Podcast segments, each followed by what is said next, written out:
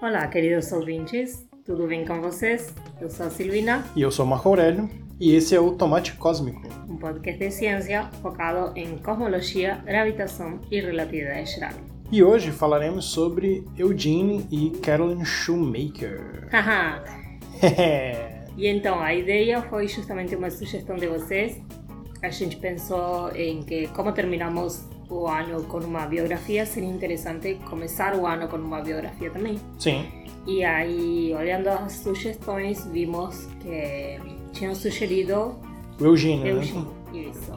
Só que quando a gente começou a pesquisar, dissemos, por que não falar de Caroline também, né? Sim. Porque é um casal que fez muita coisa junto, né? Sim. E achamos interessante, então, contar a história por separado, mas em alguma hora juntar, né? É, até porque a vida deles foi assim, né? Sim. Eles começaram separados, obviamente, né? Em algum ponto, como o Levi fala, né? Um dos biógrafos, foi um casamento simbiótico, né? É, sim. Isso mesmo. Certo. E já vamos falar quem é Levi também, né? Sim, Porque sim, também, história. né? Quem é esse cara, né? Bem, aqui está acontecendo... Uma tempestade? Uma tempestade. Que é a seguinte, a gente está com mais um gato, porque somos malucos dos gatos. Sim. E não sei se vocês lembram da Retinha, que Sim. a gente adotou ano passado. Ela é bebezinha ainda, certo? Uhum. Só que apareceu um novo bebê por aqui perto de casa, abandonaram por aqui perto, né? Uhum. É, tava ferido, né? Tava ferido e aí a gente cuidou. Mas enfim, o que eu quero dizer é que os dois são bebês. Sim. Então, como os dois são bebês, eles se correm, se batem, se tudo. Então, qualquer coisa é, qualquer barulho que vocês ouçam de fundo, né? que a gente ia gravar ontem, certo? Sim. Só que como tinha muito barulho do nosso vizinho, que ele tem um lava-jato, Sim. A gente preferiu adiar um pouquinho a gravação. E hoje são os gatos. É. Mas eu prefiro o barulho dos gatos do que o lava-jato do vizinho. É, porque durante a manhã os gatos são mais ativos, né? Por incrível que pareça, né? Bem, então só esse comentário. E agora a gente vai para o feedback. Sim. No feedback a gente pode lembrar das nossas redes, né? Sim, as nossas redes. Então, no Instagram a gente é arroba tomate.cósmico.cast. No Facebook, né? Basta procurar pelo grupo Tomate Cósmico Podcast. No Twitter é arroba podcast underline tomate. E o e-mail é tomate.cosmico.podcast.gmail.com Perfeito. Então, podemos ler os e-mails? Sim, a gente já pode ler os A e-mails. gente passou tanto tempo fora, fora do ar, que já nem lembro mais como fazer. Mas sim, tem, tem uns e-mails por aí. Não, tem uns e-mails e tem uns e-mails bem legais, né? E aí, como você falou justamente do nosso hiato, né? Uhum. Que a, a gente tava precisando desse hiato para descansar um pouco também, né? Sim, na verdade, o que aconteceu, eu vou aqui me jogar a culpa, né? Que aconteceu que a gente estava na organização de um evento, como já comentamos, né? E o evento acontecia no final de novembro, então tecnicamente a gente ficou um pouquinho Atarefado? atarefado em novembro, certo? Em dezembro era para a gente ter retomado, a gente não pensava tirar férias do tomate, né? Sim. Bem pelo contrário, porque durante as férias a gente tinha mais tempo. Sim. Só que foi só dar as férias que a gente reparou como estávamos precisando descansar. Sim. E aí então resolvimos tomar um tomar um mês de janeiro para descansar mesmo. Eu, particularmente, fiz o último relatório das últimas coisas do último de 2020, o dia 31 de dezembro, juro. dia 31 de dezembro eu estava enviando o último relatório de atividades e coisas, certo? Sim. Então a gente não teve muito, muita folga, né? Por isso Sim. que em janeiro resolvimos tirar de férias. Sim. Também, como a gente convidou vocês para participar da semana de física, né? A gente sabe que alguns de vocês participaram, né? Então comentem, né? O que, que vocês acharam, se foi legal, se foi chato, né? Até pra gente ter esse feedback também, né? Mas foi bom ter essa pausa, né? É. Pelo menos pra nós, né? Não, sim. Foi bom pra nós. Não, espero que pra vocês tenha sido legal também, né? Alguns de vocês comentaram no Twitter, né? E no, e no Instagram, né? Cadê, meu Deus, cadê o tomate? Né? Agradecemos, né? Acho que a gente tá fazendo um bom trabalho, né? Certo, então vamos para o e-mail. Vamos pro e-mail, né? Primeiro e-mail é do Emerson de Souza, né? O comentário sobre o episódio 10, né? E ele começa com episódio 10! Som de fogos. O episódio 10 era o Sobre. Feynman. Isso. Bom, olha eu aqui de novo. Espero não perder o timing para chegar a tempo para o próximo programa. Também espero não estar monopolizando a sessão de e-mails, mas eu tinha que escrever. Então, dona Silvina, eu posso não ser um físico ainda, por falta de doutorado, mas eu era o físico que não sabia quem era Feynman. Passei todo o meu bacharelado em física sem saber quem era ele. É claro, falavam dele, professores indicavam livros, mas para mim era só mais um físico com livros, daqueles que os conhecedores de nomes adoram citar para mostrar o quanto eles conhecem dos assuntos que falam. Né? É, Eu é. adorei isso de conhecedores de Sim. nomes. Né? Eu só vim conhecer ele no início do mestrado, e ainda foi meio que sem querer, ouvindo o SciCast 286. Foi ali que eu me apaixonei, como muitos devem ter se apaixonado. Sua irreverência por patentes, sua maneira de atacar problemas, sua vontade de ensinar, tudo era apaixonante.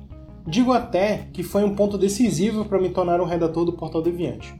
Curiosidade, né? eu ganhei um, exemplar de Sure You're Joking, Mr. Feynman, mas ele está preso em Santo André com um amigo devido à pandemia atual. Agora, vamos ao episódio. 1. Um, eu nunca imaginei em toda a minha vida que teria um filme sobre ele, mas apesar da surpresa, acho melhor não ver.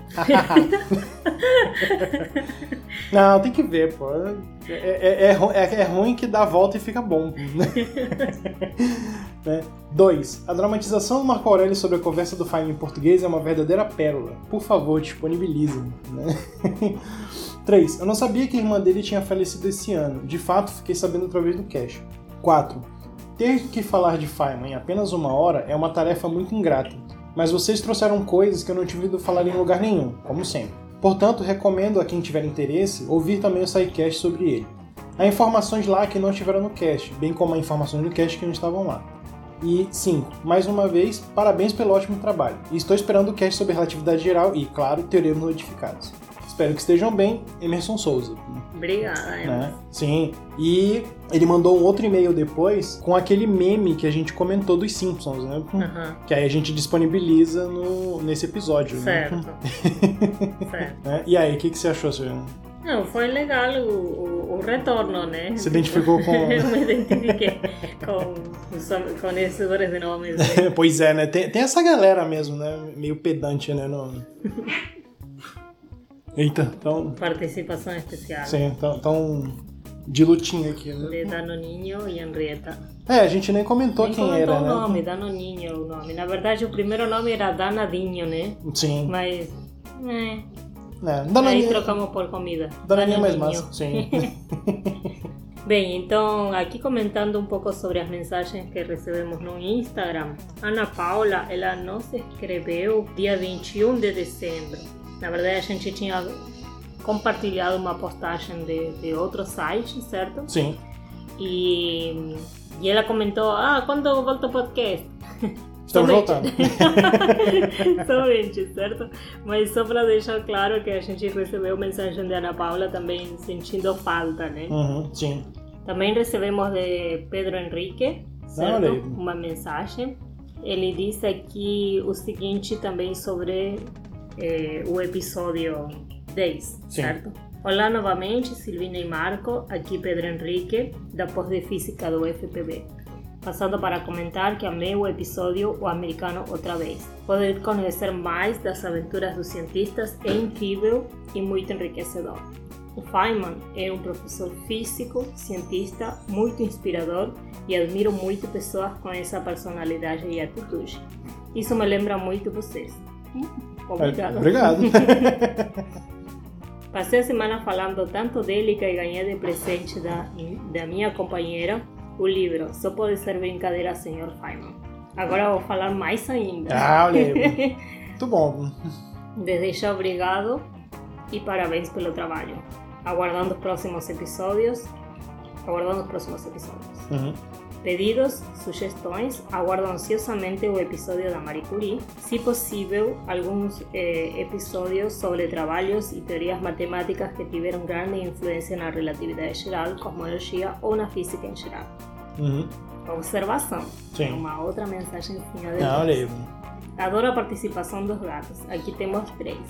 Legolas, Stitch e Maria Alice. Ah, olha aí, legal. E, e, o nome dos gatos é que Sim. Né? Eu acho legal, assim, de pessoas que têm gatos, que os nomes sempre são não triviais, né? É. e denunciam o gosto da pessoa, né? É quando, quando a gente levou a Henrietta para vacinar, Sim. o veterinário ficou assim, Henrietta? Tipo, Que nome é esse? que né? nome é esse? Henrietta. Sim. E o Millikan também foi assim, né? Não sabia Sim. escrever. Millikan. A gente tem vontade de fazer um episódio de biografia da Marie Curie, né? Só que a gente precisa crescer um pouquinho mais, né? Eu acho que também, como tem muita, muita coisa Sim, eh, sobre Maria, aí é. Não vou dizer que é difícil, mas seria difícil achar a nossa identidade. é, tem isso. né? Porque tem, tem muita coisa. Inclusive, eu vou recomendar aqui um canal de Hum, uma sim. moça, né? Que é o, o canal de YouTube que se chama Contamina. Ela tem muita. Ah, eu lembro que você me mostrou, esse é, muito legal. Ela tem um, um humor bem, bem ácido, né? Sim, E aí eu gosto. E aí ela tem um episódio sobre Marie Curie e aí Sim. ela fala muita coisa que eu não conhecia sobre ela. Tipo, eu física Sim, não conhecia sim. sobre ela, né? Sim, Então a gente deixa o link do canal também, né? sim, claro. né? O episódio sobre relatividade geral e cosmologia e suas influências, né? Nossa, a gente vem trabalhando nisso. É, a gente tá trabalhando nisso, né? A gente tava precisando fazer uma série, né? Envolvendo tudo isso, só que é um é um negócio que vai ser grande, né? E a gente tá pensando em como fazer Como fragmentar. tudo. isso, como fragmentar também, né? Mas a gente já tem algumas E ideias. porque a gente também gosta do que é do que é histórico, né? Então Sim. quando vai, por exemplo, para alguma coisa, diz, oh, não seria legal falar um pouquinho antes sobre blá blá blá, e aí a gente Sim. volta para a história, né? E gente aí volta pra fica pré-história e- Fica preso lá no. fica lá na Grécia Antiga. É, né? é, mas começou lá, né? Não, É. mas uma coisa que a gente tem pesquisado bastante, e só que ainda está no papel, certo? Mas assim sobre a matemática, a gente tem pesquisado não sobre os gregos, porque os gregos claramente tem Sim, muita claro. coisa e bem documentada, mas a gente encontrou tanto material sobre indiano, né? Sim, sobre, sobre, sobre matemática dos povos africanos também. Sim. Que é muito massa. né? Muito massa. E a gente quer trazer isso pra cá, né? Porque é uma parada fantástica. E aí, e aí é como você falou, né? A gente começa a pesquisar, começa a ficar grande. Aí começa a ficar, meu Deus, como fazer? É. Mas estamos pensando nisso, né? E sobre teorias modificadas também, né? Que é um outro dos nossos interesses, né? Uhum. Temos mais uma mensagem. Sim. que é de Caio Guilherme, Uhum. certo? Bem, então Caio Guilherme disse no dia 12 de novembro, sim, eu acabei o podcast sobre o Feynman, incrível, eu não sabia sobre o filme dele, eu vou procurar assistir. Até metade desse ano eu não sabia sobre o Feynman. Eu fui procurando sobre ele e encontrei um documentário no YouTube. Eu gostei dele por causa da crítica ao sistema de ensino. Eu só fui entender sobre tudo isso depois que eu saí do ensino médio. E eu vejo tudo que eu perdi. Mas enfim, obrigado. E além disso, ele também nos manda um meme, né? Ah, verdade, ele mandou que a também. gente falou aquele negócio dos físicos. Malditos físicos. Malditos físicos, físicos contra Contra químicos. químicos. físicos contra matemáticos, tá? Enfim, ele mandou também o, O meme, o né? meme, certo? Sim. Que a gente comentou e não sabia muito bem qual era, né? Sim. Ah, e é legal isso que você comentou, né? Que ele comentou, na verdade, né? E a gente até tava discutindo isso mais cedo, né? Você, depois que passa pela fase, né, e tem um pouco mais de conhecimento, você percebe o que, o que passou batido, né? Uhum. Certo, e então agora eu só vou mencionar Uhum, que já faz um tempinho, nisso foi o dia 20 de outubro, uhum. quem nos sugeriu ah, o Shinju Maker foi a Celeste Ingrid, certo? Ah, verdade. Então a gente já aproveita para deixar aqui o agradecimento e a dedicatória, né? Sim, claro. Então a Celeste, obrigada pela sugestão, a gente atendeu. Sim, e foi muito divertido fazer. Sim, foi. Então, acho que é só, né? Por enquanto, tudo que é referente a feedback, né? Sim, A gente vai pro episódio. sim. Então vamos para o episódio.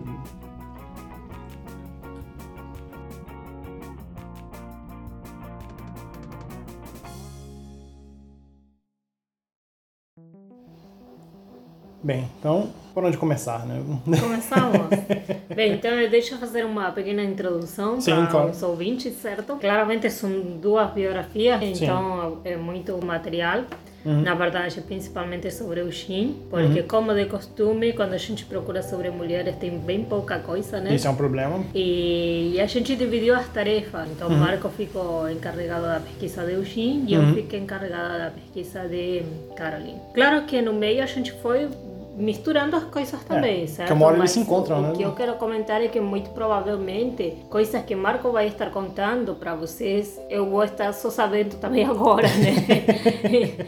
E vice-versa, né? Sim. E aí, outra coisa também que eu acho que é interessante comentar é porque é uma biografia conjunta. Sim. Porque, como vocês ouviram no começo, essa biografia ela surgiu como uma sugestão. Sim. Só que a gente, A gente começou. foi atrás de Eugene, só que quando eu vi o nome de Caroline, eu disse, ai, eu conheço essa mulher, eu já tinha ouvido Uhum, falar. sim. Não muito, mas já tinha ouvido falar. E aí eu disse, ah, por que a gente não faz junto? E quando fomos pesquisando, ficou mais evidente que talvez era necessário fazer, porque um influenciou muito na carreira Sim, do outro sim. e vice-versa, né? Sim, né, eles tiveram muito apoio entre eles e tal. A gente até usou o, termo que o, David Levy usa, né? Uhum. Que é justamente ele se referia à, à parceria dos dois como um casamento simbiótico. ent- Uhum. Então chega um ponto em que não dá pra falar de um sem falar do outro. ent- Sim, né? isso mesmo.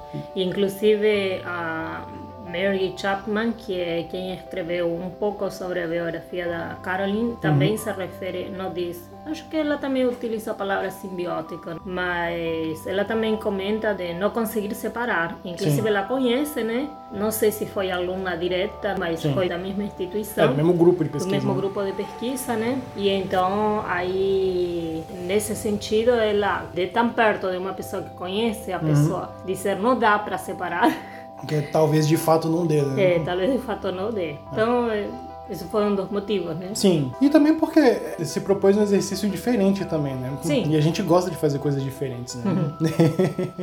então, vamos lá. A gente pode começar pelo Eugene. E Sim. Eugene, ele nasceu em 28 de abril de 28. Ele é filho de Muriel May. Muriel, né? Muriel. É, que era a professora, e o George Estel Shoemaker, né? Que o cara era um- uma espécie de faz-tudo. Isso fez com que a infância dele, né, do Eugene, fosse um pouco diferente. Porque o que que acontecia? A Muriel, ela era uma ótima professora, só que ela não gostava muito de interior. Ela se dava bem com cidades de médio e grande porte, assim. E o marido não. O cara não gostava muito de, de cidades grandes. Então, Acho que é porque ele não conseguia muitos trabalhos relevantes. Ele até tentou dar aula de educação física. Né? Trabalhou como operador de câmera em cinema. Nossa. É meio, meio doido assim, né? Só que o cara era fazendeiro, um ótimo fazendeiro. Então, nessas idas e vindas, ela conseguiu uma posição numa escola, né? na escola de. na cidade de Buffalo. Só que o cara não se dava bem, aí ela não gostava muito disso, e aí eles, em um ponto, eles chegaram num acordo. Que foi o que? Olha, eu trabalho na cidade, você fica lá no campo. E a gente se vê no verão, beleza? Beleza. Nossa. Legal, né? Vou fazer isso contigo. Eu vou me mudo pra praia. É, eu fico no interior aqui, você muda pra praia e a gente se encontra no meio do caminho, É. né? É, não, eu, eu, eu prefiro ficar perto, né? Eu- Tá bom. Não, mas foi nesse ambiente que o, o Eugene cresceu, né? E também com a irmã, né? Ele teve uma irmã depois que era Maxine. né? Uhum. E aí ele justamente é, viajava muito, né? Ele passou por várias cidades, né? Antes de se estabelecerem. E quem iniciou a paixão dele por pedras foi a mãe. Aham. Que justamente quando ele tinha mais ou menos uns 7 anos, ela deu pra ele uma coleção de pedras de mármore. Olha aí.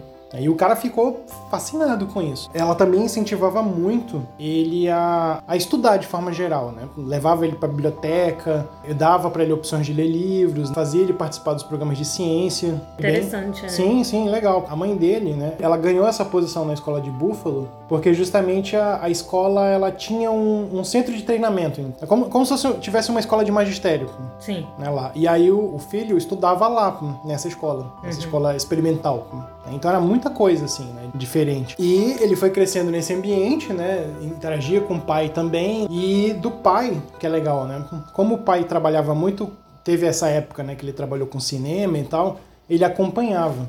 Uhum. Né? E aí diz que foi daí que ele ganhou a predileção dele por histórias de fantasmas. Ah, olha aí. É, histórias de fantasmas e histórias de aventureiros, né? De, de, piratas, todas essas coisas. Então ele gostava muito disso, né? Uhum. Tanto que ele até chegou a pregar umas peças, né? E aí a gente tem a participação do Danoninho, né? Sim, Danoninho destruindo... a caixinha, né? A caixinha. E, e assim, né? No, e ele foi aprendendo de tudo, né? Tanto que no ensino médio ele aprendeu música, ele aprendeu a tocar violino, né? Ele também aprendeu é, ginástica, né? E, e, olha que doido, né? A paixão de pedras dele era tão grande que num dos verões, né? Acho que devia ter uns 15 anos, acho, né? 14, 15 anos. Ele arrumou um trabalho de aprendiz de lapideiro. Ah! Para lapidar pedras, né? Sim, né? Tá.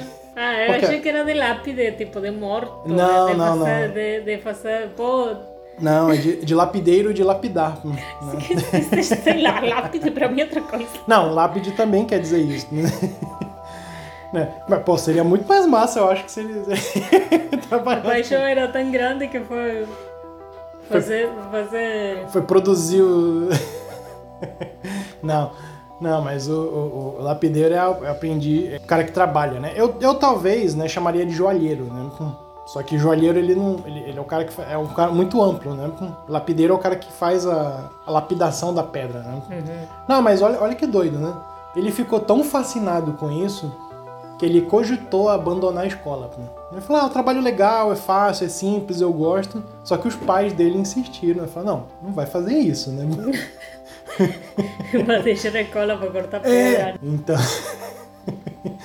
E aí, né, justamente por ele ser esse prodígio, né, ele terminou o ensino médio dele em três anos, uhum. que normalmente são cinco, né? Certo. E aí ele terminou com 16 anos, e com 16 anos ele, eles já estavam na, na Califórnia nessa época, né? Então ele foi pra Caltech. Uhum. E, simultaneamente, né, a gente tem a nossa outra peça. A Caroline. Bem, é, Poderia falar várias coisas sobre prêmios, medalhas, quando iniciou. Sim. Mas eu vou preferir fazer que nem Marco. Sim? Contar ah. do, do início, Sim. deixar no suspense. Porque se entregar as coisas agora, né? Fazer um Sim. pequeno resumo. Então vamos para o que é a infância, a família, né? Sim. Bem, então, sobre a família de Caroline, nenhum dos pais era cientista, certo? Uhum. Inclusive, o pai era fazendeiro também. Oh, que legal! Olha aí. Só que ele largou o trabalho na terra e para abrir uma loja de roupas em Novo México. Oh, legal. Tipo, era meio um faz tudo também. Ele Sim. tinha terra, ele trabalhava na terra, ele uhum. era fazendeiro, só que resolveu fazer outra coisa. Fazer né? outra coisa. Uhum. E ele abriu uma loja de roupas no Novo México. A mãe dele era professora no ensino fundamental. Olha aí, nossa! É engraçado, né, isso, né? A mãe dela era professora no ensino fundamental. E o que aconteceu? Após o nascimento de Caroline, que foi em 1929, uhum. a família se muda para Chico, na Califórnia. Sim? Chico, né? Chico, olha aí. Eu, eu fiquei fascinado com o nome dessa cidade, né? Por que se mudaram para Chico? Porque Chico contava com uma faculdade hum, e a hum, intenção legal. era que os eh, filhos, os filhos eh, tivessem acesso à educação, certo? Uhum. Então, isso foi após o nascimento de Caroline, mas eles tiveram mais um filho, certo? Uhum. Eles tinham mais um filho que era Richard, sim? Hum. Era o irmão mais velho, sim? sim? Richard aí cumpre um Calma. papel super importante. Sim, vamos lá. no Chico, ela se formou em História e em Ciências Políticas. Ah, legal pouca coisa eu achei sobre interesses, coisas sobre infância, já, uhum. já pula muito para a parte do, da educação superior. Sim. Mas o que acontece em toda essa parte da educação superior também é bem interessante, porque Sim. justamente ela se forma em História e em Ciências Políticas, mas ela não vai diretamente a isso, ela não Sim. vai trabalhar com isso. Na época ela não se interessava por astronomia, né? Ela é viva ainda, isso é interessante. E isso é massa, né? Sim. Ela é viva ainda, ela é astrônoma, mas na época ela não se interessava por astronomia e o único curso similar que ela pagou uhum. foi um curso de geologia que ela comenta ter sido um curso que entediava muito, Sim. que achava entediante. E eu estava lendo um pouquinho sobre isso, que ela dizia que era um professor que escrevia com as duas mãos no quadro, né? que era impressionante, né, assim, até hoje Só que o cara era muito piadista, assim, né? Ele contava uma piada ou outra, tentava entreter ali. Só que ela percebeu que do meio do curso pra frente o cara começava a repetir as piadas. Né? E, obviamente ela não devia achar isso muito interessante, né? Essa uhum. metodologia, né? É, Aí resultou no que você comentou, né? Nesse então tédio. não tinha interesse nenhum. Sim. Sim. E, bem, e acho que aqui a gente pode então introduzir um pouco por que Richard, o irmão mais velho, foi importante, né? Sim. Ele se formou em engenharia química no Caltech, ou seja, ela, ela estudou no Chico e ele foi para o Instituto de Tecnologia da Califórnia, o Caltech. E lá ele como vocês devem conhecer pelos filmes, as, uhum. as universidades americanas têm dormitórios e eles compartilham o quarto com uhum. uma pessoa que está em, em ah, uma sim. situação parecida, mas não necessariamente no mesmo curso. Sim, né? claro. E o colega de Richard era justamente Eugene. Isso, olha, olha que massa, né? Porque justamente ele, eles são. O Richard é a ponte, né? Uhum. Entre os dois, né? Como eu tinha comentado, ele foi para Caltech em 44, ele tinha 16 anos, uhum. né? E, bem, se você lembrar, em 1944 tá na Segunda Guerra. Sim. E assim, todos os Estados Unidos estavam empenhados no esforço de guerra. Tanto que o, os alunos eles estavam estudando muito acelerado, né, para pegar os seus diplomas e participar do esforço de guerra de algum jeito. Né? E aí isso tem algumas coisas interessantes aí, né? A primeira é que ele só conseguiu fazer o primeiro ano de geologia. O Schumei, isso, o Dini quando ele foi, ele já queria fazer a, graduação dele em geologia, só que ele só conseguiu fazer o, curso básico, porque todo o departamento de geologia estava envolvido em projetos relacionados à guerra. Uhum. Mas olha que louco, né? Porque, tipo, eles têm um passado bem parecido no sentido da, da família, de uhum. quem era o pai ou quem era a mãe, né? Sim. E ela comentar que a o curso de geologia foi o curso mais entediante que fez. Sim. sim. E, e no final acabar casando com um cara que sim, se dedicava sim. a isso. Sim, é, é, muito doido, né? É muito doido. E aí ele só fez o primeiro ano, né, de geologia e ficou meio entediado, não entediado, né? Ele, ele ficou sem muito o que fazer, né? Por quê? Porque ele também queria participar do esforço de guerra, ele ficou nisso. E aí ele pensou em tirar um diploma de engenheiro eletrônico, que era o que dava para fazer, né? Só que como ele tinha 16 anos, tinha que pedir autorização dos pais para se alistar. Aí o pai olhou assim e falou: hum, melhor não, né? Acho melhor ele não. meio maluco, né? Não, é porque ele era muito empolgado, assim. O Eugene, de muitas formas, assim, ele era muito empolgado, ele era muito não, energético, eu, né? Eu, eu, acho que seria muito impetuoso isso. Uhum. Tipo, não, calma, pensa, sim, sim. senta aqui, pensa direito. Ah, e foi meio que o pai falou, né? Ele comentou, olha, né? Vamos fazer assim, eu acho, o pai lá em 44 mandou essa, né? Ele falou, olha, eu acho que essa guerra não vai durar muito. Um ano, dois no máximo. Então vamos fazer assim, eu não te dou autorização agora, tu faz o curso e depois a gente vê o que acontece, uhum. né?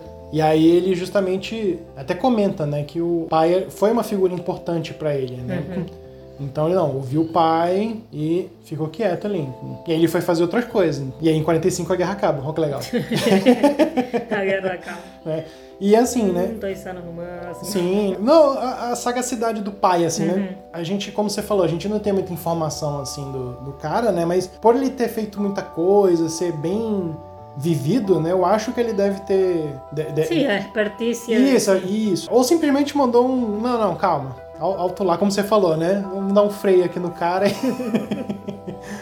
Aí... Tá, então eu estava comentando que Eugene era Sim. colega de quarto de Richard quando Sim. Richard estudou no Caltech. Isso. Certo? Uhum. E aí você acha, você acha uhum. que o casamenteiro foi o irmão, certo? Só que não.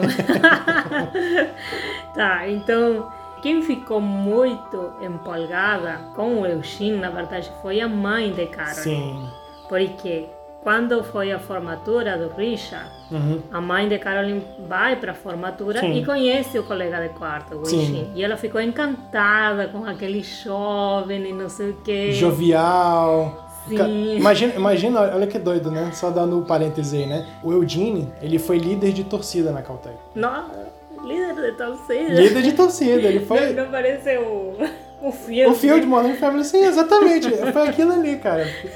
Não, e, e, é muito doido porque, imagina, isso foi uma coisa importante, né? Porque o cara foi líder de torcida homem na década de 40. Uhum. Olha, olha que, que, importante é isso, né? E a, a, tática dele era justamente fazer canções confusas, né? É, gritos de torcida confusos, né? Com matemática confusa e tal, com informações científicas confusas, para o pessoal ficar atordoado. né? E, e, aí, como você falou, né? A, a mãe da Carolyn conhece esse rapaz jovial, atlético, né? Tudo pra cima e e ela ficou encantada com aquele jovem e quando voltou para casa ficou falando para a Carmen. Conheci um Conheci rapaz. um rapaz, conheci um jovem, não sei o que, já foi paparicando na cabeça sim, da menina. Sim. Não, não, não, não. Casar assim. né? Conhece o cara, o cara é legal. Certo. Mas, mas o Eugene era, era bonitão, né? Era novo, bonitão. Né? Bem, o irmão, o Richard, ele se casa em 1950, certo? Sim. E o acontecimento do casamento é importante porque justamente o Shin vai ser o padrinho de casamento. Sim. E aí é onde Carolyn conhece, de fato, o cara de quem a mãe estava falando. Certo? Sim. E na verdade parece que essa questão dele ter sido o padrinho já estava meio arranjada propositalmente para que esses dois se conheceram. Sim. Tipo, era uma coisa mais assim. No caso, como o Marco ficou com, com a pesquisa de Eugene e tem uma biografia. Tem uma biografia muito legal. Que depois Marco vai deixar. Uhum. É, eu deixo o link na é, da deixo o né? link, isso. É, estou um pouquinho cara, gente. Não, mas aí dá para comprar o e-book, né? Uhum. Ou. Sim, ou mas enfim, quando mesmo. eu achei pela primeira vez, né, que eu comentei uhum. para Marco, é, achei pela primeira vez, né? Quando eu achei. É que às vezes você perde e acha de novo, né? Quando eu achei, comentei para o Marco: olha, tem uma biografia dele, tem um livro que é escrito pelo Levi, né? Sim. Aí a gente foi procurar, nossa, está um pouquinho caro, mas enfim, Marco vai deixar o link aqui. Uhum. O que eu queria comentar é que como o Marco ficou com a pesquisa do Shin uhum. e ele tinha a biografia, né? Então, eh, tem muito acesso a detalhes. Sim. Coisa que quando eu fiquei com a pesquisa de Caroline, nem tanto, né? Sim. Mas, enfim, tem muito acesso a detalhes. Então, por isso eu queria te convidar que você comentasse um pouquinho mais sobre essa questão do casamento aí. Como você tinha comentado, né? A, a mãe ficou meio que alugando ela ali e tal. E ela não estava muito preocupada com isso, né? Ela estava querendo se formar, trabalhar tudo direitinho e tal. Infelizmente tinha essa questão nessa época, né? As mulheres tinham que ser casadas, né? Uhum. Mas ela não estava dando muita bola para isso, né? A mãe, a mãe falava, ela ouvia, né, e tal, com respeito, né? Mas nem tchum, né? E aí, como você falou, né? O Eugene foi o padrinho do Richard, e aí ele diz, olha, o Eugene tá vindo aí e tal, podia bater um plá com ele e tal. Aí a Carolina, não, não, não, deixa isso pra lá, não sei o quê. Tu, tu tá mancomunado com a mamãe também nessa palhaçada aí. Aí ele diz assim, não, vamos fazer o seguinte: se só, só der um, um, oi pra ele lá e tal, e bater um papo, eu compro o jogo de chá que tu quer. O jogo de chá. É, o cara, o cara meio que subornou ela. né? aí, depois, aí depois ela comenta assim, ah, assim, né? Depois, né, pro, pro, pro Levi, não. Eu ia, né, conversar com o cara, porque eu não sou mal educada. Né? Nem precisava, mas já que eu consegui o que eu queria, tá bom, né? Conseguiu o jogo de chá. É. E ela também, assim, né? Meio que no espírito do Eudine, ela meio que contava piadas também, né? Diz que um, dois dias antes, ela atendeu um telefonema, né? Dizendo, ó, oh, Richard, é o, é o Eudine aqui, né? Ele disse que não vai poder vir porque a, a avó morreu, não sei o que, lá, lá, lá. E aí ele ficou, não, pô, cara, nem, nem, nem vó tem, pô. o cara nem vó tem. Né? Aí, mas ficou nessa coisa, né? E aí eles se encontraram. Uhum. Né? Isso, aí eles se encontraram. E nesse tempo, Eugene já estava fazendo seu doutorado em Princeton. Porque, tipo, ah, tu vê que foi do, lá da Califórnia para Princeton, sim? Sim, sim. Então, estava bem, bem longe, sim. É legal isso que você comentou, né? Que nesse meio do caminho, né? A, a guerra acabou e aí o departamento de geologia todo voltou. E aí o, o Eugene, ele começa a fazer o curso de forma relâmpago né? Ele, ele fez o, todo o final do curso em um ano e meio. Tanto que rendeu para ele um, um, dos apelidos que ficou até, até o final da vida, que era o Super Gênio. Super Gênio. Não, e, e, era uma piada, né? Piada de geólogo. Né? Uhum. Sim, não. Né? Mas enfim, o que eu queria destacar é que estão em lados opostos do, do país, certo? Sim, Princeton sim. E, e a Califórnia, sim, certo? Sim. Então, é, depois deles se conhecerem, acabou que eles mantiveram um relacionamento, só que por correspondência. Isso. Olha aí, o re- o relacionamento à distância, só que de antigamente, né? O Sim. que eles faziam era trocar cartas, basicamente. Sim, sim. Trocar cartas. E eles, obviamente, criaram aí um laço, sim. Sim. E eles passaram um ano nesse relacionamento por correspondência. Sim. Um ano, ou seja, de 1950 que se conheceram, passou um ano, sim. Uhum. E ah, basicamente o contato que eles tinham eram as cartas Sim. e eles fizeram uma viagem de duas semanas no platô do Colorado. Isso é legal. E é tipo um campamento, né? Tipo, Não, e, e é interessante esse acampamento aí que você falou, né? Porque quando ele terminou a graduação e tu- tudinho, né? Ele foi contratado por um órgão do governo americano, né? Que é, até deixa eu usar minha colinha aqui, né? É o Levantamento Geológico dos Estados Unidos, né? Que é o USGC, né? Uhum. Ele foi contratado para fazer levantamento de depósitos de urânio. aham, né, sim, sim. Em Utah e Colorado. Então ele viajava muito, né? E ele fazia muito trabalho de campo. Aí justamente esse acampamento que eles fizeram foi porque ele estava no platô, Uhum. né? Fazendo esses levantamentos e aí ele ia ter dois dias de folga. Ou dois dias, duas semanas de folga, né? Certo. E nessas duas semanas namoraram ali. Mas foi, foi com a mãe junto, a mãe foi junto. E de chaperão, pô. Tem Sim, ter, claro. Tem que ter chaperão. Imagina Sim. que é os anos 50. Sim. E aí é uma coisa muito interessante, porque, como você tinha falado, né? Ela não era muito assim de ciência, né? Uhum. De forma geral, assim. Só que ela ficou encantada com a forma que o Gini explicava as coisas. Sim, que inclusive ela comenta que a forma em como ele falava sobre geologia é que ele fez reverter um pouco a sua imagem, a ideia que ela tinha daquela coisa entediante, né? Uhum.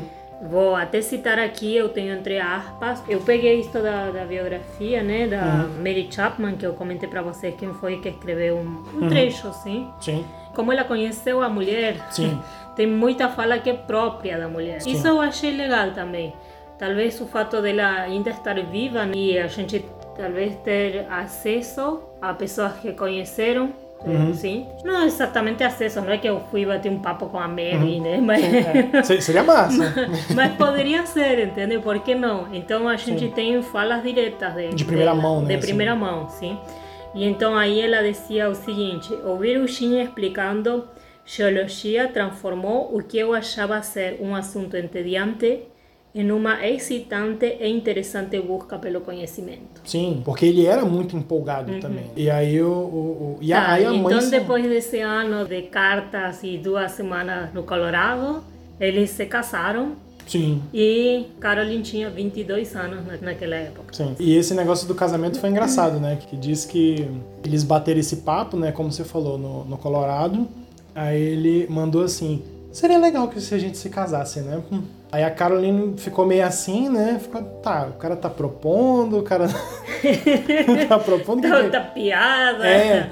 Então, aí ela mandou assim, né? No, no mesmo tom. É, acho que seria legal se a gente se casasse mesmo. Eu, eu aceito até. e aí, depois que conheceram o pai dele, né? Eles já estavam tão íntimos assim que ele, ele diz assim: Mas vem cá, vocês não estão casados não?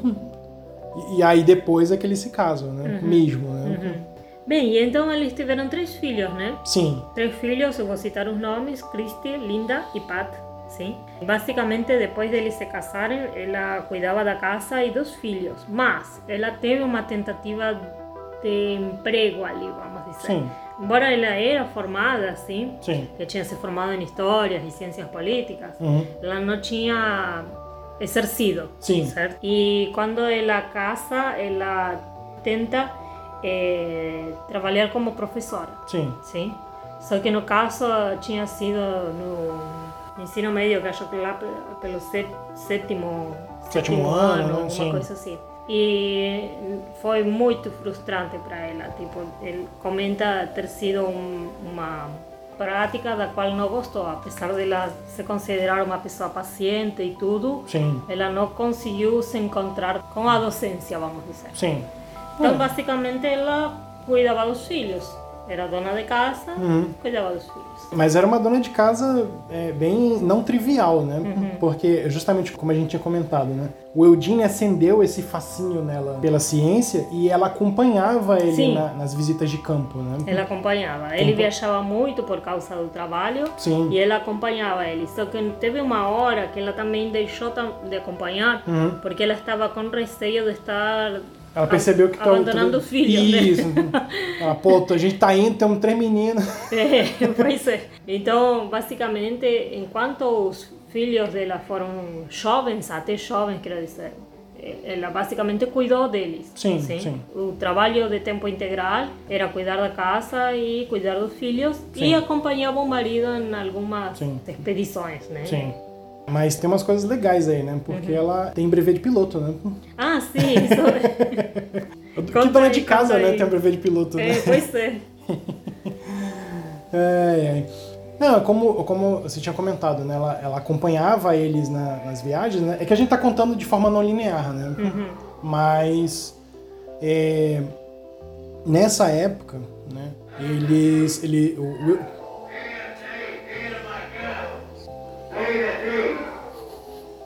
O carro do açaí. E a cachorrada. Pois é.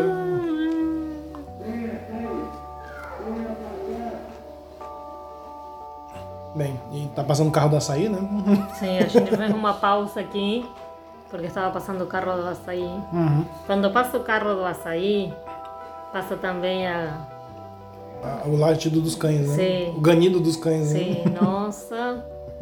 Parece que estão sofrendo esses cães por um pouco de açaí. Ah, mas imagina, tá, tá, tá vindo tudo frequência ultrassônica no ouvido dele, né? mas assim, né? A, gente tá contando de forma não linear, né? Então vamos dar uns passos para trás. Certo. Na época do doutorado do Eugene, o que, que ele estava fazendo? Né? Ele estava com esse trabalho de investigar depósitos né, de, de urânio e mapear. E aí ele ficou de investigar é, formações vulcânicas, crateras de formações vulcânicas, né? Porque já tinham outros relatórios desse órgão dizendo que a incidência de depósitos de urânio era maior perto de formações vulcânicas. Uhum. E aí ele foi levado para um outro lugar, né, que era o... deixa eu usar minha colinha aqui, né? O Hop Buttes, que é um, é um sítio indígena, né? No Arizona, que é próximo de uma cratera muito famosa, que é a cratera de Beringer. Uhum. E aí ele começou a fazer esses estudos e tal, e aí a tese de doutorado dele foi justamente estudar a formação da cratera de Beringer junto, né? pô. E aí o que, que ele descobriu lá, né? Trabalhando com outro cara, com o Chow, ele descobriu que na cratera tinha formação de depósitos de, co de coisita, né? que é uma forma de quartzo que ela é formada com pressões e temperaturas muito altas. pô. E aí, o que que isso diz pra gente? Né? Diz que aquela cratera em particular, ela não é formação vulcânica. Ela é formação de um grande impacto. Aham, então, o que certo. que aconteceu? Caiu um meteoro lá e do impacto do meteoro Fez a cratera. fez a cratera. né? E aí, por que que isso é importante? Né? Porque a hipótese que se tinha de todas essas crateras é que elas eram de formações vulcânicas. Certo. E aí, isso é legal porque é a gênese de um ramo de estudo, Sim, que seria a astrogeologia. que é a astrogeologia. Então, aqui é interessante destacar porque justamente Eugene foi o pioneiro, o primeiro, e aí é que nasce o ramo de estudo da astrogeologia, porque até então geologia era o estudo da Terra, Sim, é, certo? Geologia, né? isso, né? É, geo de terra, né? Sim, Mas então, tá, a- não somente a Terra, sino que a Terra vai te contar uma história, de acordo com as formações, você tem diferentes períodos, a Sim. acumulação de minerais, de materiais, enfim. sim, Eh, basicamente era o estudo da Terra, só que com a investigação dessa cratera e a possibilidade daquela estrutura e daquela formação ter sido feita de algo externo, sim, sim? Aí é que surge esse- novo estudo. sim. Porque Sim. Uhum. justamente você vai ter processos geológicos que são feitos por eventos iniciados com objetos de fora da Terra. de fora da Terra. Então a, a, geologia vai ter influência desses, desses efeitos. E aí isso é uma parada muito legal, que é justamente ele escreve a tese e aí ele mostra que a cratera de Bering ela é feita por meteoro, ela não, ela não é feita por formação vulcânica. Uhum. E isso acende uma fagulha que justamente na, nessa época, né, no USGS, ele funda um programa de pesquisa certo. em astrogeologia Sim. e começa também um time de pesquisa para mapear a Lua. Uhum. Usando fotografias. Certo. E aí, justamente, as crateras que tem na Lua, ele vai fazer essa mesma associação. Uhum. Né? As crateras na Lua, elas não são formadas por processos vulcânicos que aconteceram na Lua há muito tempo atrás. Elas são feitas por meteoros que, que batem na Lua. Olha que massa, né? Uhum. E uma coisa que é legal é que esse projeto de mapear a Lua foi feito com fotografias de um outro cara chamado Francis Pease, uhum. que foi assistente do Michelson. Ah, olha! Né? Nossa! do Michelson, do experimento de Michelson Morley, né? Pra quem não lembra, né? Que é o, o, o melhor resultado o melhor negativo. Mais sucedido. É. Legal. E aí a gente consegue agora falar do brevet de piloto, né? Aham, certo. Porque justamente isso estava dando muito certo. O Eugene ele começa também a trabalhar para a NASA. Uhum. Né? A uhum. gente já está na década de 60 aí. Ele começa a trabalhar para a NASA, ele se envolve em projetos da NASA, ele se envolve no projeto Apollo. Ele, eles se mudam né, para a cidade de Flagstaff, que é justamente no platô lá do, do Colorado, né, uhum. que é para onde eles tinham feito a, aquela primeira viagem. E eles tinham que ir e voltar muito entre Washington e Califórnia. Então eles pensaram bem, se a gente pagar a passagem de avião, a gente vai ficar pobre, né? Então o, o SGS podia comprar um avião, né? E a gente podia usar esse avião, né? Deixatinho. É. E aí a gente podia aprender a pilotar um avião. E aí, e aí os dois vão lá pra. pra, pra tentar ser piloto, né? Isso. Só que e eles aprendem, né, tudo direitinho, só que o Eugene, ele não tirou o brevet. Ele não tirou porque ele tinha uma doença, né? Sim, que era a doença de Addison, né? Uhum. Que é uma, é uma insuficiência na glândula suprarrenal. Certo. Né?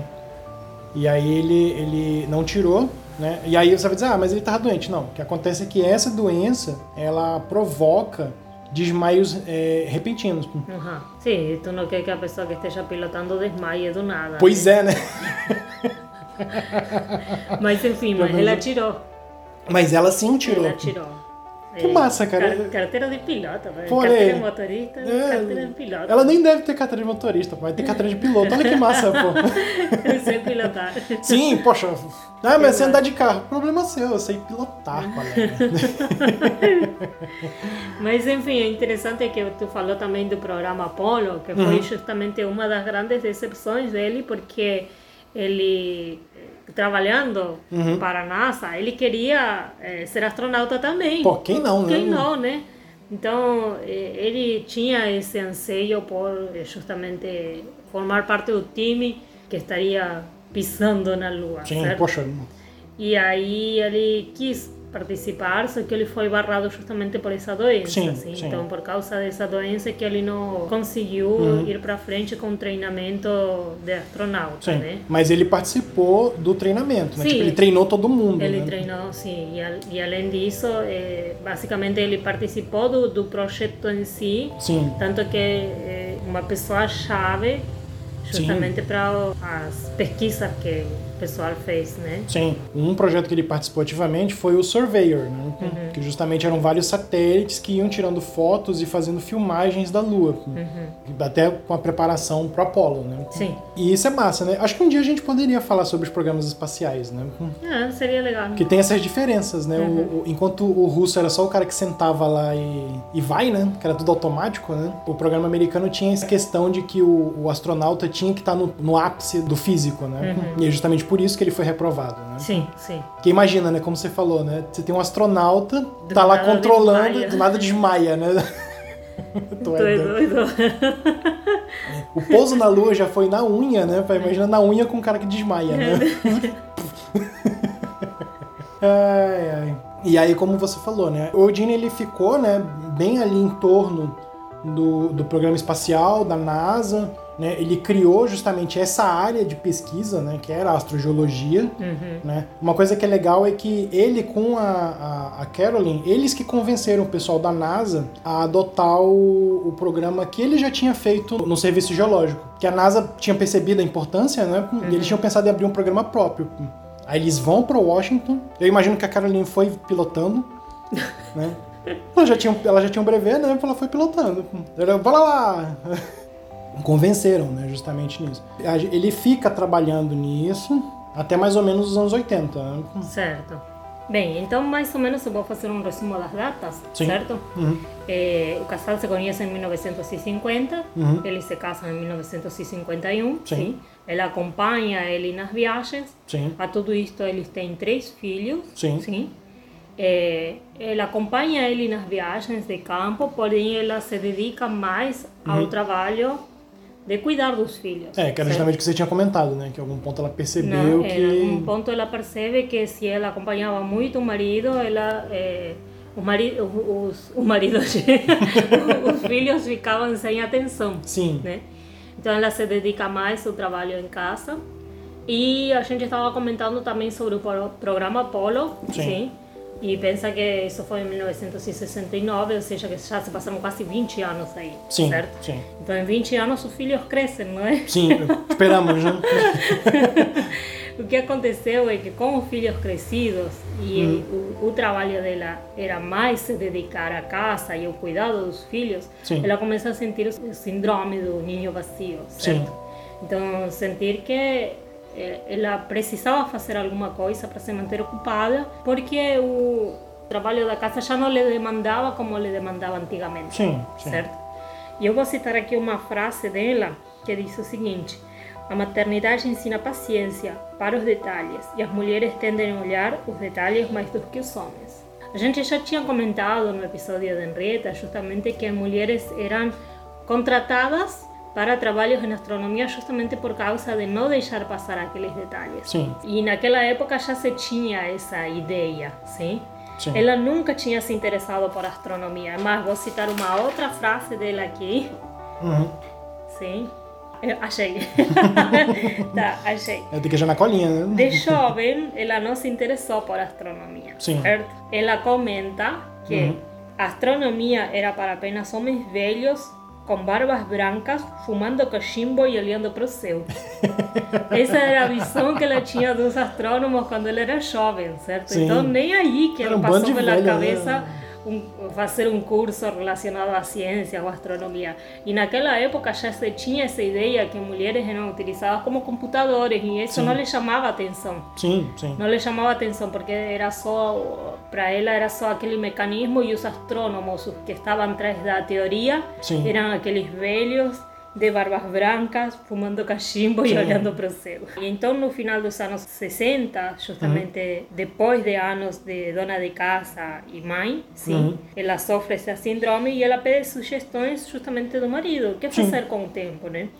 Aí Eugene, que ele estava trabalhando eh, em um programa justamente para encontrar as- asteroides que se aproximam da Terra, sugeriu a ela trabalhar naquela equipe, Sim. porque ele sabia que o programa iria precisar de ajuda adicional e Caroline ficou entusiasmada para começar. Sim, claro. certo? né? Porque é justamente isso que você comentou, né? Nesse inteirinho, ele, ele justamente começou a trabalhar com Apollo e tal, mas ele continuou com outros trabalhos, né? Um, do- um deles, né? Que é o que vai ser, vai ser importante mais pra frente, ele começou a mapear ao redor do globo todas as crateras de impacto. É, porque já tendo a certeza de que uma delas, a que ele tinha estudado, Uhum. não tinha sido formada exatamente na Terra, sino por algum a- agente externo, Isso, né? aí a pergunta é: tem mais? Tem mais, né? E que informação essas outras vão trazer, né? E aí justamente ele ficou nesse processo de mapear e aí eventualmente também foi pro outro. Tá, a gente está mapeando o final do processo, né? Que são as crateras de impacto. E os asteroides? pô? Certo, o final, mas a gente agora está interessado por, pelo que acontece antes. Isso, né? O agente causador daquilo ali, né? E aí, Tá, e, só que assim, estávamos comentando que ela não, não tinha formação em astronomia. Sim. Ela iria auxiliar, sim, seria um assistente de campo, Sim. Mas mesmo para isso, ela precisava de formação, formação, né? sim. Então, o astrônomo, o atual astrônomo Bobby Bass foi quem basicamente treinou a Caroline em astronomia. Ele é um é astrônomo que atualmente trabalha no Observatório Havaiano, sim. Então, ah, legal. Ele, ele, é vivo ainda, sim. Ele sim. trabalha no Observatório Havaiano. E naquela época ele era estudante, né? Tipo, sim. estudante, quero dizer, formado, mas hum. ainda estudava. É, pós-graduação, né? Isso. E aí foi ele que treinou a Caroline na astronomia, sim? sim. Ensinando mais do que só olhar para chapas, olhar para não sei o quê, e sim. sim a teoria. Sim, isso, isso é importante. Isso é importante. Porque naquela época ainda se tinha essa questão, no final dos 60, na década de 60, justamente o programa Apollo, né? Sim. Quem viu o filme, né? O Estrelas do Tempo, a, né? Estrelas Além do Tempo. Isso, Estrelas Além do Tempo as mulheres trabalhavam ainda no que seria a pesquisa do, da informação, vamos dizer, uhum. sim? mas sem estar muito ligado com a teoria. Ainda se sim. tinha essa questão de que só precisa olhar para essa chapa aqui e me dizer qual é o pontinho diferente. É, é me faz essa conta aqui, né? É não tinha a visualização do todo, né? Exatamente. Então, bem, ele que treina ela na astronomia uhum. para ter os conhecimentos, a, a base para o que estava pesquisando. Sim, sim, claro. E então eu vou voltar um pouquinho para o início, que eu disse lá no começo, ah, eu poderia mencionar coisas sobre prêmios e tudo mais. Sim. E eu disse que ela era astrônoma, só que quando a gente começou a falar um pouco sobre a formação acadêmica dela, a gente não não tem muito a não, ver, né? Não tem muito a ver. Hum. E aí a gente só chega aqui depois de casada e com filhos crescidos, com mais de 20 anos, é que ela resolve começar a estudar astronomia. Ela começa a estudar astronomia, a gente, com 51 anos. Isso é fantástico, cara. Isso é muito fantástico. 51, ela começa a estudar astronomia. Você acredita nisso? Eu, eu acredito, eu acredito.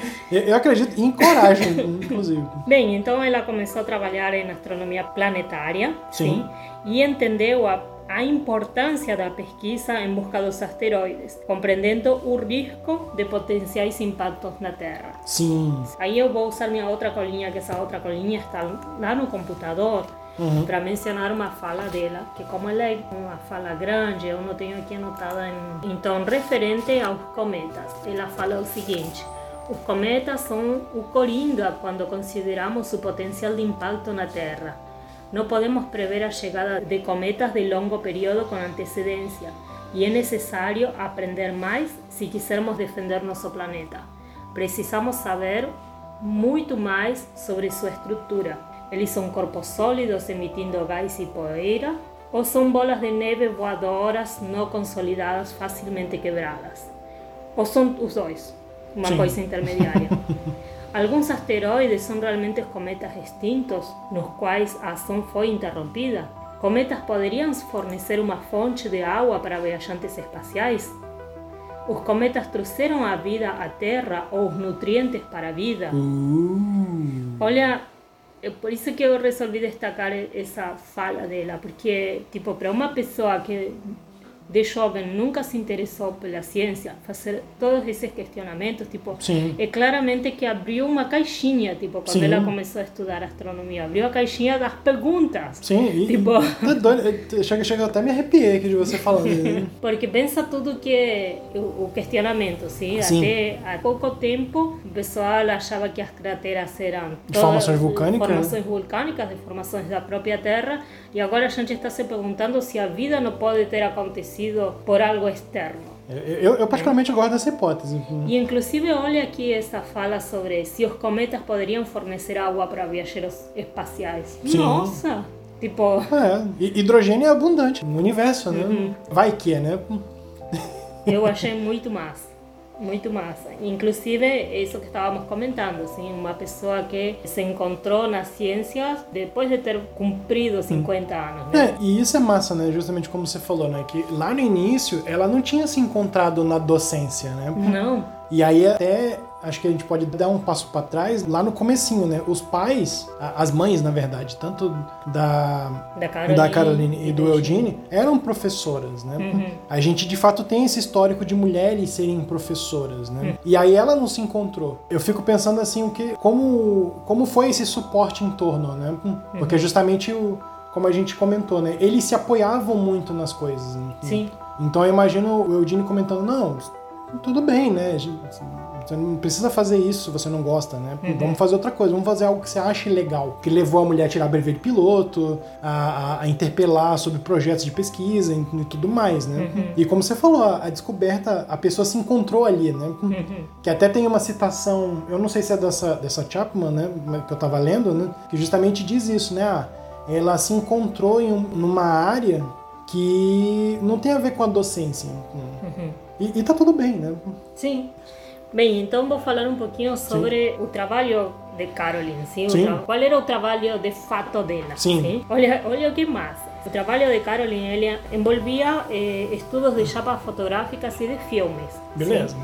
E a técnica usada era a técnica de estereoscópio. Hum. Basicamente, ela consiste em visualizar duas placas ou dois filmes simultaneamente. Uh, então é um aparelho que você usa os dois olhos alguns microscópios são assim, certo? Uhum. Eu fui pesquisar e eu... Eu, eu tô tipo, perdido. O, o pessoal de química, de biologia deve estar... Hum, Esse, tem, tem, tem, um laboratório que eu, que tem eu um laboratório lá. Mas basicamente o legal é que você cruza as duas informações. Você cruza Sim. as informações de um, de uhum. uma chapa com as informações da outra. Uhum. E você olha com os dois olhos, não é como um microscópio de um olho só, né? Sim. Tipo, você usa só um olho para olhar. Acho que tentou usar aquela paralaxe que a gente tem do, é, dos olhos. É, usa né? os dois olhos e a, seu cérebro, a sua uhum. mente que vai fazer vrup, e cruzar os dois. Que... Olha que massa, né? Eu, eu, até gostei desse efeito sonoro aí também, né? Mas enfim, esse era um método utilizado do estereoscópio, sim. Sim. Também eu posso deixar para Marco colocar para vocês aí uma imagem do sim, aparelho. Sim, isso é legal. Porque atualmente, quando eu busquei sobre a técnica uhum. estereoscópio, eu encontrei os microscópios estereoscópios que, que se uhum. utilizam agora, super modernos. Mas... É legal ter os da época. Mas né? é legal ter os da época. Então, basicamente, a ideia era visualizar duas chapas, só que simultaneamente. Se um olho, um olho no peixe e outro no... olho, olho no peixe e outro no, no gato, né? No gato, basicamente isso. Né? Sacanagem. Então, um olho olha para um filme e outro olho olha para o outro. Sim. E, e o cérebro... cérebro... é que vai fazer a, a mistura. Ah, sim? legal.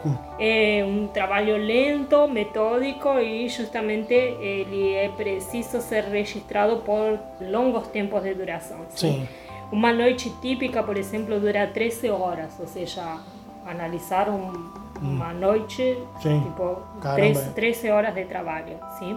Imagina que você fica colado lá analisando o percurso da coisa, né? Exatamente. E isso não somente, sino que essa parte da observação, depois tem a parte sim. da digitalização dos pares de filmes. Hum, então sim. depois tem todo o tratamento da imagem depois. Sim, claro. Sim? Então um trabalho bem, bem detalhado. Então basicamente nessas placas fotográficas ou filmes, olhar aquela sujeirinha, olhar aquela coisinha que está flutuando em cima dele.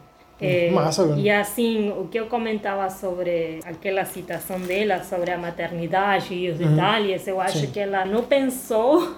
Sim, não. não pensou que algum dia ela estaria aí, né? Olhando Sim. nos detalhes, né? Sim. É, é aquela coisa de. Acho que é o Steve Jobs que deu um discurso uma vez que você só, só percebe o, a conexão dos pontos depois que você já fez, né? É. Mas no meio do caminho ali você tem que fazer as coisas porque você acha interessante, né? Uhum. E depois uma habilidade sua que você fez ali pela vai fazer sentido. vai fazer sentido, né? Uhum. Mas é uma coisa que você não está ativamente buscando, né? Uhum. Como você falou, né? ela, não, ela não virou uma mãe atenciosa pensando que daqui a 50 anos ela ia virar uma É. astrônoma prodigiosa, né? Certo, mas enfim, então o que eu comentava é que é um trabalho muito demorado, Sim. que leva horas, e para vocês terem uma noção da quantidade de descobertas que fez os dois, o casal Shoemaker, Sim. os em conjunto, e para cada 100 horas de pesquisa tem um achado. Tipo, Pô. olha a quantidade de coisas que essa é uma estatística, né? Sim, sim, claro. Mas a quantidade de objetos que eles têm Catalogado. catalogado, sim, porque a cada 100 horas é, 100 horas é um, né? é, Vamos lá. é um, sim. Essa é mais ou menos uma estatística, sim. Eles têm um recorde como casal, certo? Como casal de pesquisadores, quero Sim. dizer, o Shoemaker. Eles têm um recorde de descobertas de cometas. mais de 800 asteroides Nossa! e 32 cometas. Hum, Eita! É muita coisa, hein? Sim. Aí, junto com, com o marido Shin e com o David eh, Levy, sim, Sim. eles ganham uma medalha, que é a medalha Rittenhouse, em 1988, Sim. e, o- e o prêmio a cientistas do ano. Sim. Sim. E além disso, lembrando que ela, eles estavam trabalhando no Arizona, naquele flag, flagstaff. Flagstag, uhum. Eh, ela recebe da Universidade de Arizona, sim, Uhum. do North Arizona University. Uhum. Eh, ela recebe um doutorado honorário, baseado na exagerada contribuição que ela fez. Assim. Essa é uma. Mas tem uma descoberta bem interessante entre esses 32 cometas. Sim.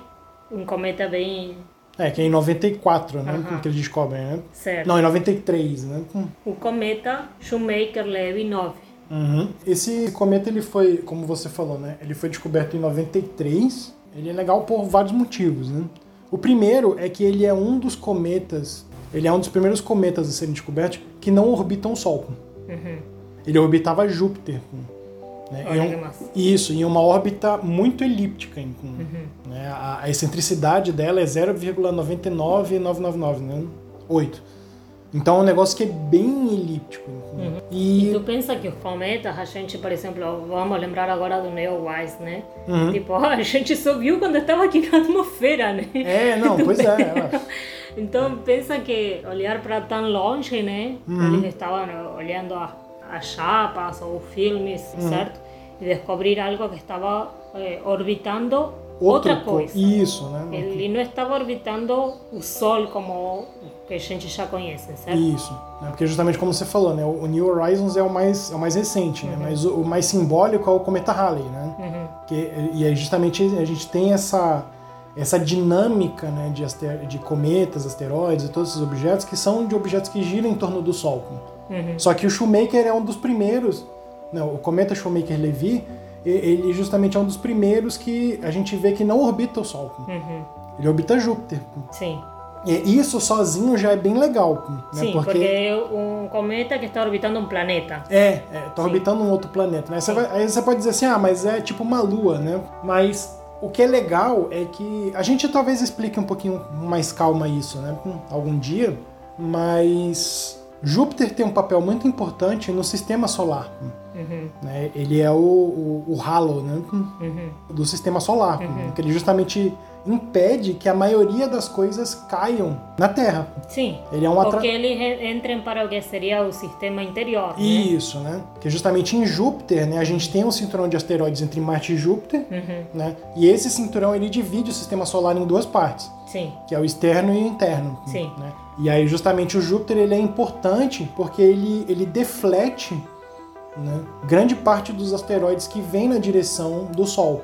Sim, sim. Ele, for, ele seria como a barreira, né? Isso, ele é uma barreira grande. Sim, gravitacionalmente. Isso. Tanto que a- até a hipótese que a gente tem de que o próprio cinturão de asteroides, né, é, não se formou como um planeta por causa de Júpiter perto. Uhum. Então esse cometa ele ajuda a gente a fazer isso. E ele, ele- o Shoemaker e o Levi sentaram para fazer as contas, né? Ele era um cometa que se fragmentou. Uhum. Então ele não era um petardo gigante, né? Ele era, um, ele era várias, vários mini, mini cometas, né? Vários pedaços ele tinha e ele ia colidir com Júpiter. Olha que Olha aí. legal. Mas e então essa colisão aconteceu? Aconteceu em 94. Olha aí. né? E foi um evento de tão, tão importante que foi televisionado no mundo todo. Olha que massa. hein? Né, A gente Legal. tem, vou deixar depois, né, do Jornal Nacional, né, falando do cometa, para você ver a magnitude do evento, né? Sim, sim. Né, E aí, você quer falar um pouquinho da colisão? Sim, eu queria falar um pouquinho sobre. Só que deixa eu procurar aqui na minha colinha. Sim, do impacto. Sim, um pouquinho sobre o impacto e os efeitos, certo? Sim, então, Marco sim. estava comentando que o cometa foi detectado, é importante a detecção do cometa no sentido de que o primeiro a ser visualizado Sim. como um objeto que está, um cometa que está orbitando um planeta, Sim. certo? Mas além disso, ele comentou sobre a colisão E eu queria comentar um pouquinho sobre os impactos, certo? Sim. O impacto que fez o cometa no Júpiter, eles foram visíveis muitos meses depois do impacto. Sim. Era tão visível que os observadores descreveram como se fosse tão visível quanto a mancha vermelha. Sim. A mancha vermelha que tem Júpiter. Então, a ferida que o cometa fez no planeta Sim. foi tão visível, ou mais, na verdade, facilmente visível do que a mancha vermelha. Olha que a magnitude do impacto, né? E ela deixou cicatrizes por meses. Sim. Tipo, por meses ele ficou visível. E assim, é de entender, inclusive, a preocupação, né? Porque imagina alguma coisa dessa vindo na nossa direção. Sim. A gente já era faz tempo, né? Não.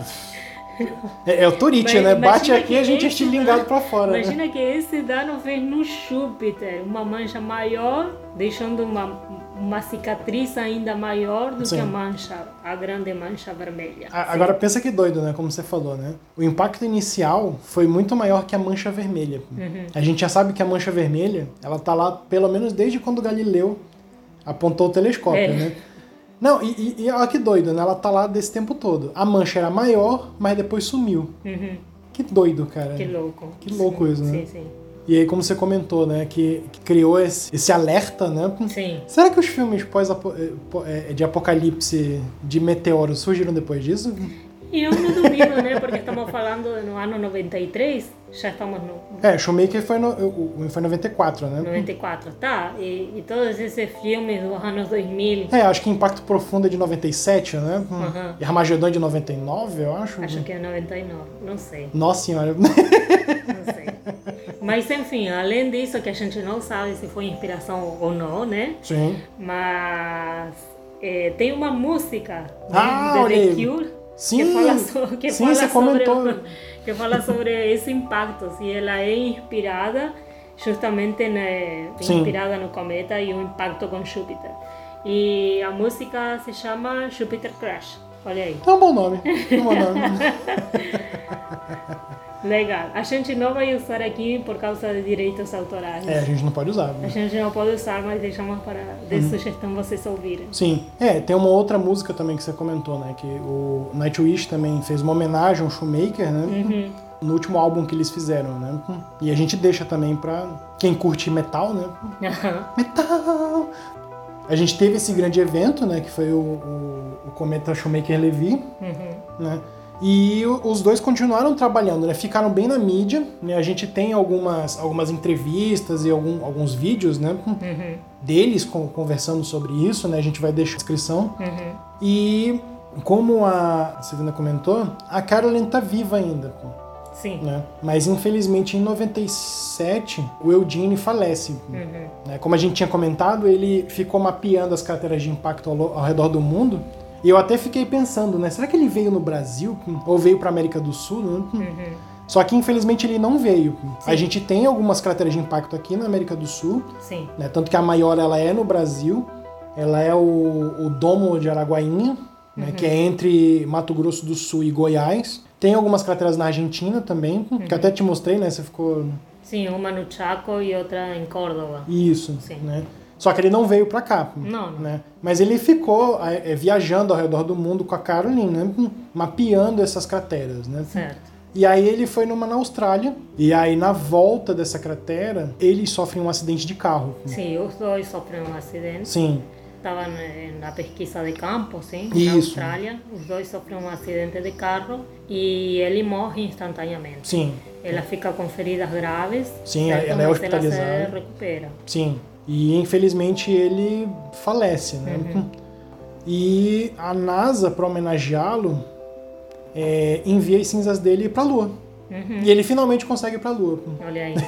é a única pessoa que tem seus restos no espaço, vamos dizer. As cinzas de Eugene Shoemaker estão lá na, Na Lua, isso, né? Porque tem um serviço de fato de, de entrega de cinzas no espaço, né? Tanto que ele foi o primeiro, vamos dizer assim, o primeiro serviço dessa empresa, né? Aham. Porque ele foi mandado com uma sonda, né, a sonda Prospector, e aí foi enviado para lá uma cápsula, né, que, e ele tá lá, né, na Lua, Certo. né? E enquanto isso, sim, a, a Caroline depois do, do marido falecer, ela no início trabalhava como assistente de campo dele, Sim. certo? Mas depois dele falecer, ela continua trabalhando. Sim, claro. sim. Ela se, ela se recupera, sim, ela fica com ferimentos graves, mas ela se recupera e continua trabalhando na observação, sim? Sim. Então, que inclusive o que ela faz até hoje, sim? Sim. Tá, não, não sei se de fato ela trabalha mesmo, mas ela continua lá no Arizona, Sim. no Flag, Flagstag, né? Flagstaff. E referente à biografia que eu tenho encontrado sobre ela, da, que eu comentava para vocês, da Mary Chapman, sim? Uhum. ela comenta que uma das últimas falas dela em palestras e esse Sim. tipo de coisas, quando ele encontrou, na verdade, o último cometa, foi Sim. tipo, eu quero dançar.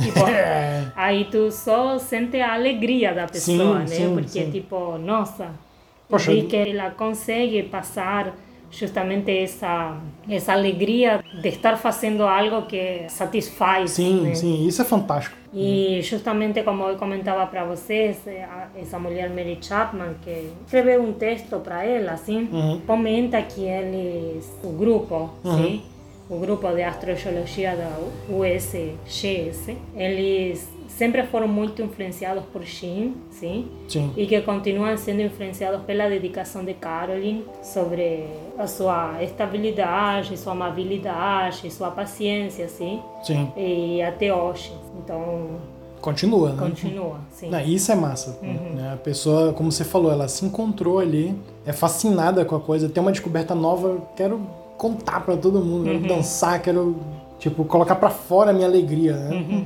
E, e contagia, né? Uhum. Sim. Contagia as pessoas. Já pensou ser orientado por ela? Não. e ela tem uma cara de bonzinha, É, de é. que não vai te dar tanto raio, não sei, né? Mas, mas, é- é- essas pessoas são as piores, né? te, te ralha até amanhã, até, até a tua escrita, até a tua aquele... É, nossa. É, te serve um cafezinho, te dá um biscoito e te, te pede o projeto, né? Uhum. Ah, mas eu não terminei. Tá aqui o computador, pode fazer agora. ah, Você tem mais algo para comentar? não, acho que, acho que é isso, né? É, eu, eu, particularmente, fiquei fascinado com os dois, né? Uhum. Também eu, sim. Toda essa Porque trajetória, né? Quando nos foi sugerido Eugênia, a gente foi atrás, certo? Uhum. Li- limos alguma coisa, mas a gente não aprofundou. Sim, E agora, sentando para aprofundar, foi uma coisa bem empolgante de fazer. Eu acho que iniciar o ano com essa biografia é demais. Sim. Com essas biografias, não sim, é com uma. essa. É, é duas. duas. São duas, é o combo, né? Né? Não, e também como a gente comentou, né? Que é impossível separar um do outro. né? Infelizmente, né? Eles não estão hoje juntos, né? Mas todo o trabalho é, é em conjunto e ela continua o legado. Sim. né? Eu acho massa, eu acho muito massa isso dela estar viva ainda. Né? E ser essa pessoa que se encontrou, cara. É, E é- continuar inspirando. isso, e continua inspirando. Ela ainda está hoje em- no, no- no programa de pesquisa em astrobiologia, está trabalhando, está orientando a galera em- e provavelmente dançando quando encontrar algo novo. É, Né? sim. É. Bem, pessoal, então a gente já está aqui quase chorando de emoção. Sim, Olha, eu estou vendo a cara de Marco, está com um cisco no olho. É, não, é que, que eu me empolgo, desculpa, eu me, me empolgo com essas coisas. Mas eu espero que tenha emocionado também vocês, certo? Sim, sim, e, poxa. E bem, e a gente vai fechando por aqui hoje. estamos por aqui, né? E mandem os seus, Seus feedbacks, enfim. seu feedback. É, com certeza a gente esqueceu alguma coisa, né? Sim, certeza. Sempre. Sempre. Mas por isso que a gente está com vocês. Uhum. Então, até mais. Até mais.